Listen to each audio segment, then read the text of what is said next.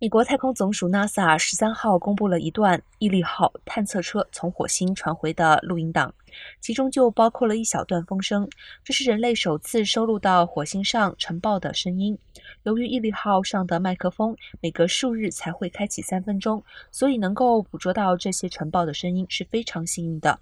这段长约十秒钟的录音档中，除了可以听到尘卷风以每小时二十五里的速度。横扫火星表面，还有数百粒沙尘粒子撞击探测车所发出的声音。科学家指出，尽管火星大气较为稀薄，因此风速不如地球强劲，也较安静，但火星尘卷风的声音仍然和地球上的有惊人的相似之处。